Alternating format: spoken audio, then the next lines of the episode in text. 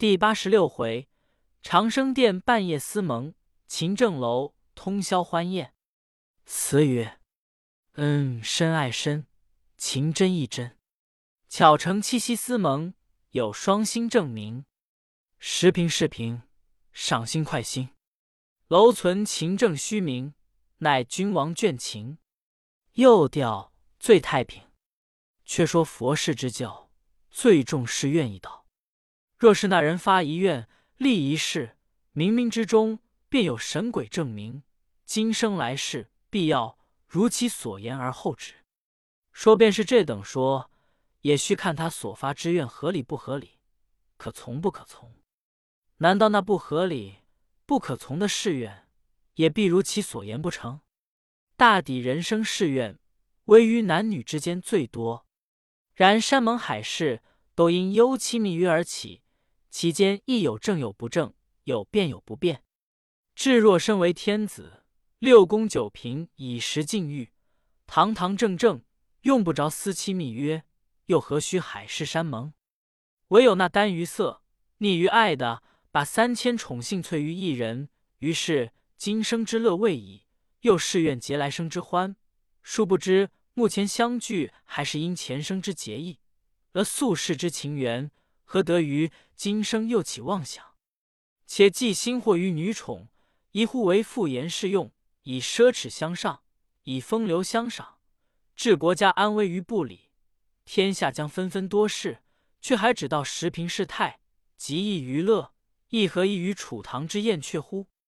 且说玄宗听信安禄山之言，将三镇险要之处。尽改用番人戍守，韦见素进谏不从。一日，韦见素与杨国忠同在上前，高力士势立于侧。玄宗道：“朕春秋见高，颇倦于政，今以朝弑父之宰相，以边弑父之将帅，亦复何忧？”高力士奏道：“诚如圣谕，但闻南诏反叛，屡智丧失，又边将拥兵太盛。”朝廷必须有以制之，方能无有后患。玄宗说道：“如且勿言，宰相当自有调度。”原来那南诏即今云南地方，南蛮人称其王为诏，本来共有六诏，其中有名蒙舍诏者，地在极南，故曰南诏。五诏俱微弱，南诏独强，其王皮罗河行贿于边臣。请和南帝六诏为一，朝廷许之，赐名归义，封之为云南王。后晋自恃强大，举兵反叛。剑南节度使先于众通率兵与战，被他杀败，兵卒死者甚多。杨国忠与先于众通有救后，掩其败状，仍续其功。后又命剑南留守李密引兵七万讨之，复被杀败，全军覆没。国中又引其败，转以节文，更发大兵前往征讨，前后死者不计其数，人莫有敢言者。高力士偶然言及，国中连忙掩饰道：“南蛮背叛，王师征讨，自然平定，无凡胜率。至若边疆拥兵太盛，力士所言是也。即如安禄山坐镇三大镇，兵强势横。”大有意志，不可不慎防之。玄宗闻其言，沉吟不语。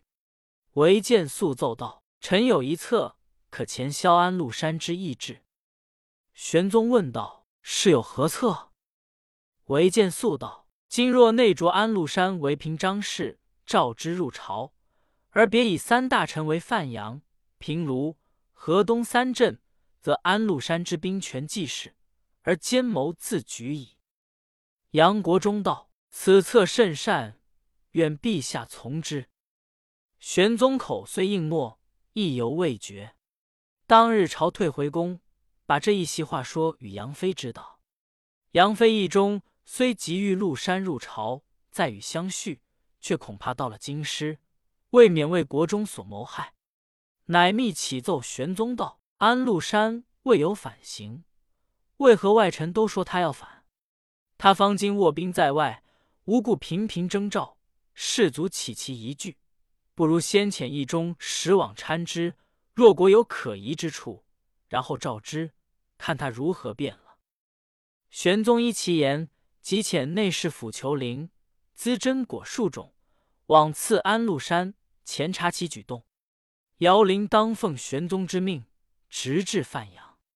禄山早已得了宫中消息，知其来意，遂后款求灵，又将金帛宝丸送与裘林，托他好为周旋。裘林受了贿赂，一力应承，星夜回来复旨，即言安禄山在边，忠诚为国，并无二心。玄宗听说，信以为然，乃召杨国忠入宫面谕道。国家待安禄山及后，安禄山亦必能尽忠报国，绝不敢于相负。朕可自保其无他，卿等不必多疑。国中不敢争论，只得唯唯而退。正是奸徒得傲元，贿赂以通神。莫慢筹边事，君王作保人。自此，玄宗竟以边境无事，安逸四治，且又自纪年已渐老，正需及时行乐。遂日夕与嫔妃内侍及梨园子弟们争歌逐舞，十分快活。杨妃与韩国夫人、国国夫人被御家骄奢淫逸，华清宫中更置香汤泉一十六所，聚集精雅，以备嫔妃侍女们不时洗浴。其凤浴池具用文瑶宝石砌成，中有玉莲温泉，以文木雕刻浮燕鸳鹭等水禽之形，凤仪锦绣，浮于泉水之上。以为戏玩。每至天暖之时，酒阑之后，池中温暖。玄宗与杨妃各穿单掐短衣，乘小舟游荡于水中，游至幽隐之处，或正炙热难堪，即令宫人扶杨妃到处就浴。每自宫眷浴罢之后，池中水退出浴沟，其中遗珠残耳，流过街渠，路人时有所获，其奢靡如此。杨妃因身体颇丰，性最怕热，每当夏日，只衣轻宵，使事儿娇善古风，犹挥汗不止。却又奇怪的很，他身上出的汗，比人大不相同，红腻而多香，是抹于金帕之上，色如桃花，真正天生尤物，绝不由人。又因有肺渴之疾，常含一玉鱼儿于口中，取凉津润肺。一日。偶患齿痛，玉鱼儿也含不得，于是手托香腮，闷闷的闲坐窗前。玄宗看了，遇见其妩媚，可怜可爱，说道：“为朕的恨不能为妃子分痛也。”后人有华阳妃齿痛图者，冯海素题其上云：“华清宫一齿痛，马嵬坡一身痛，渔阳皮鼓动地来，天下痛。天宝十载之下。”玄宗与杨妃避暑于骊山宫，那宫中有一殿，名曰长生殿，极高爽凉快。其年七月七日夜，乞巧之夕，天气正当炎热，玄宗坐于长生殿中纳凉，杨妃陪着同坐，直至二更以后，方才入寝室中同卧。宫女亦都散去歇息。杨妃苦热，睡不安稳，乃拉着玄宗起来，在同出庭前乘凉。更不呼唤宫女们服侍，二人坐到更深，天热未卧，手挥轻扇，仰看星斗。此时万籁无声，夜景清幽。坐了一回，渐觉凉爽。玄宗低声密语道：“今夜牛女二星相会，未知其乐何如？”杨妃道：“鹊桥渡河之说，未知果有此事否？若果有之，天上之乐。”自然不比人间。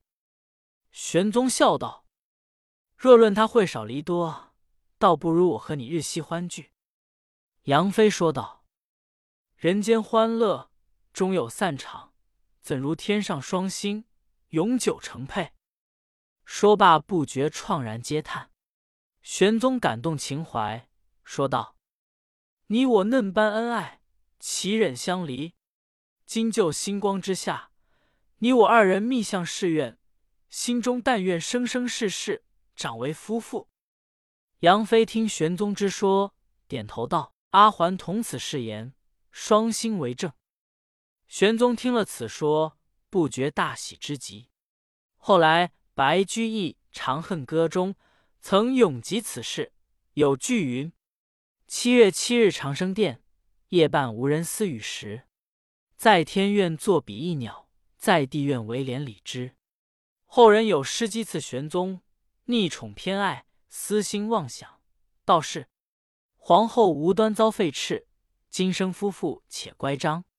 如何妃子偏成宠，来世还妻莫散场。又有诗讥笑杨贵妃云：“长生思与长成恨，空自蒙心牛女前。若与三郎永配合，麓山密约岂无缘？”且说玄宗自此把杨妃更加恩爱。是年秋九月，蓬莱宫中那柑橘结实。这种柑橘是开元年间江陵进贡来的，味极甘美。玄宗命将树莓种于蓬莱宫中。一向只开花不结实，还有时鲜花也不开。那年忽然结实二百余棵，与江南及蜀中进贡者毫无异味。玄宗欣喜，亲自临事，命摘来颁赐各朝臣。杨国忠率众官上表，俯伏金阶之下称贺。其表略云：“夫以自天所欲者，不能改有常之志；况古所无者。”乃可谓非常之祥。橘右所植，南北一名，为陛下元丰真迹，陆河一甲。雨露幽君，混天区而其备，草木有性，平地气以前通，故资江外之真果，结成镜中之佳石。绿地寒霜，芳柳起殿，金衣烂日，色丽同庭。星河宠斑，残无补报。臣等心瞻之志，不胜景仰之诚。谨上表以闻。玄宗览表大悦，温旨批答。那柑橘中却有一个是合欢的，左右敬上。玄宗见了，愈加欢喜，与杨妃互相把玩。玄宗说道：“此果早知仁义，我与妃子同心一体，所以结此合欢之时，我二人可共食之。”以应其祥，乃促作同剖，交口而食。因命画工写《合欢柑橘图》，传之于后世。杨国忠于此又复现于此，以为此非常之祥瑞。陛下宜颁仆称庆。正是屈意增生皇帝时，草能指宁最称奇。唐家柑橘成何用？藩始于臣尽宁词。玄宗听了杨国忠于宁之言，遂降之以宫中有真果之祥，赐名大仆。于是选择吉日，率嫔妃及诸王辈御秦正楼，大张声乐，陈设百戏，听人纵观，与民同乐。京城内百姓中市民男女拥集楼前，好不热闹。教坊女人有王大娘者，能为五竿之戏，将一丈八尺长的。一根大竹竿捧至头顶，竿上坠着一座木山，为瀛洲，方丈之状。使一小儿手持降节，出入其间，口中歌唱。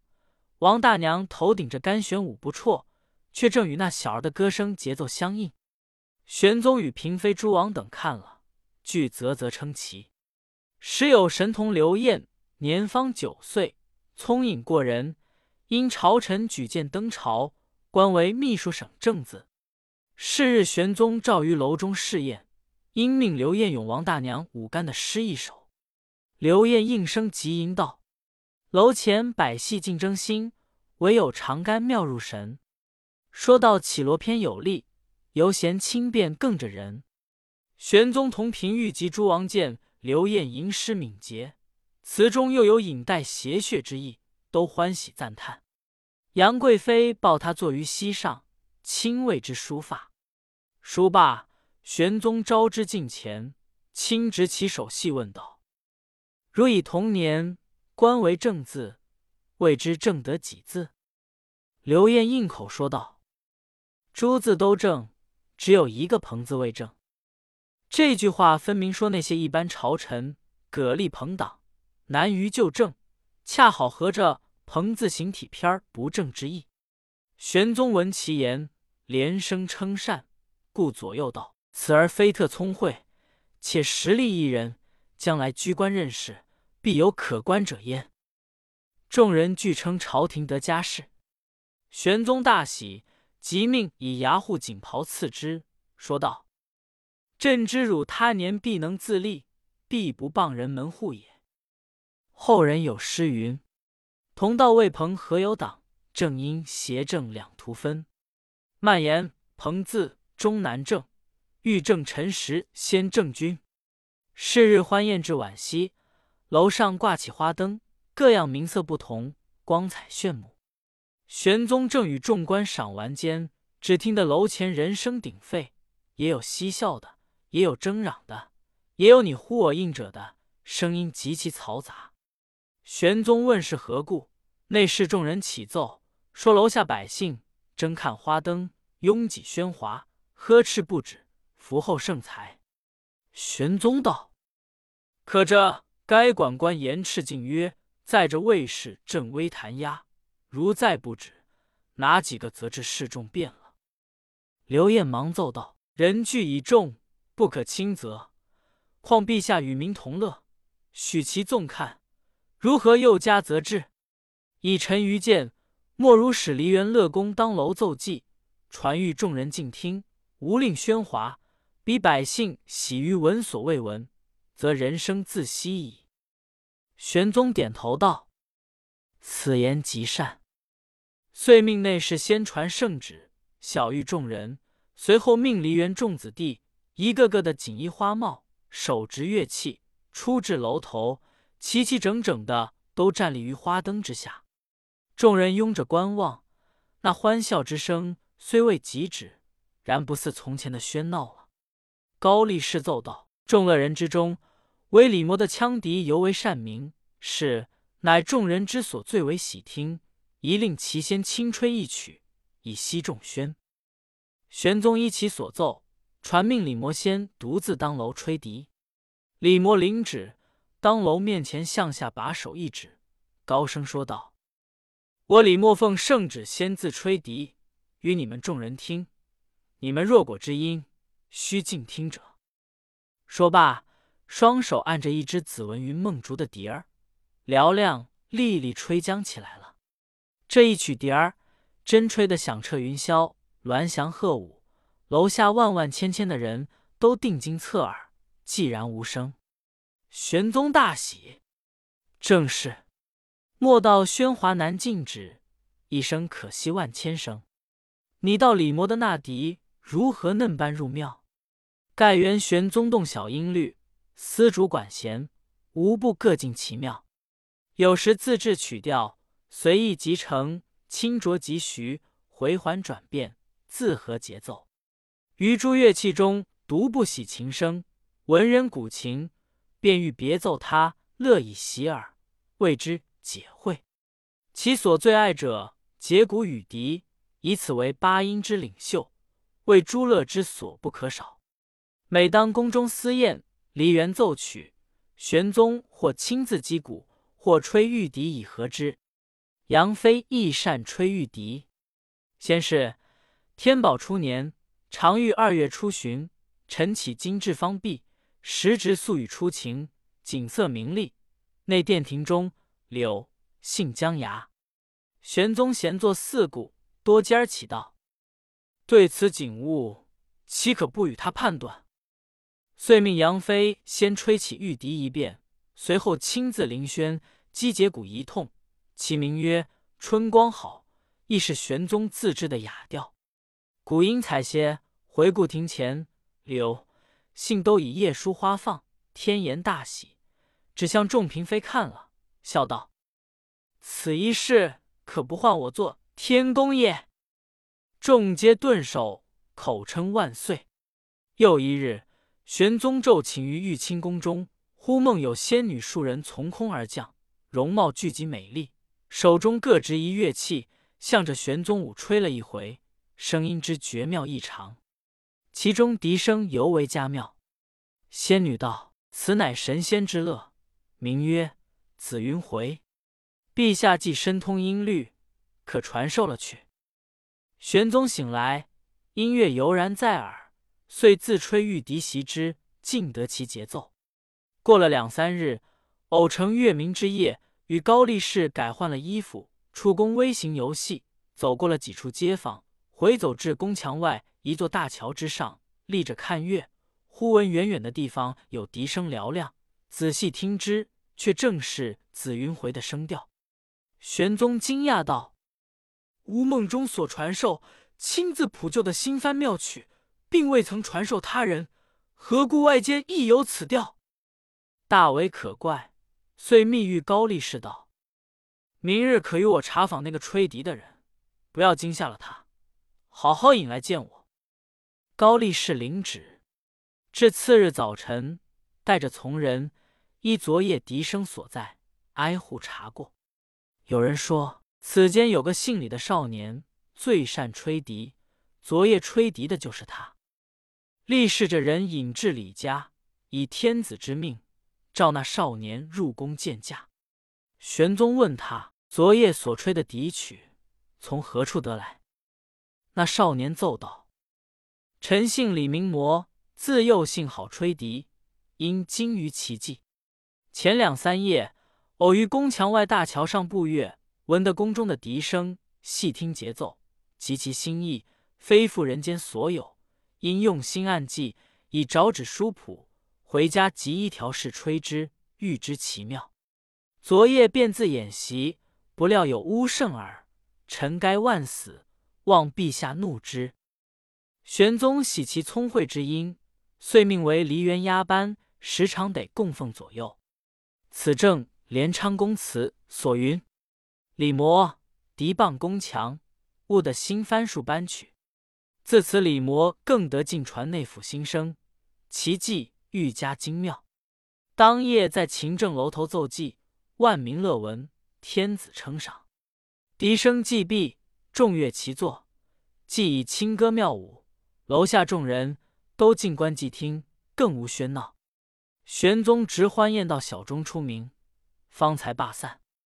正是，但向楼头请取乐，何尝肯把正来擒？未知事后何如？且听下回分解。